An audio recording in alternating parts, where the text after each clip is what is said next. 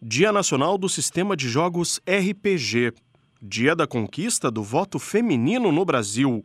O voto das mulheres foi garantido por meio do Decreto 21.076, de 24 de fevereiro de 1932, assinado pelo então presidente Getúlio Vargas no Palácio do Catete, no Rio de Janeiro. 1891 foi promulgada a primeira Constituição Republicana do Brasil, que vigorou durante toda a República Velha. Inspirada na Carta Magna dos Estados Unidos, a Constituição brasileira estabeleceu um modelo presidencialista e federativo e a independência entre os três poderes. 1955. Nasceu Steve Jobs. O empresário foi um dos fundadores da gigante da informática norte-americana Apple idealizador de produtos de sucesso como o Macintosh, o iPod, o iPhone e o iPad. Jobs morreu em outubro de 2011.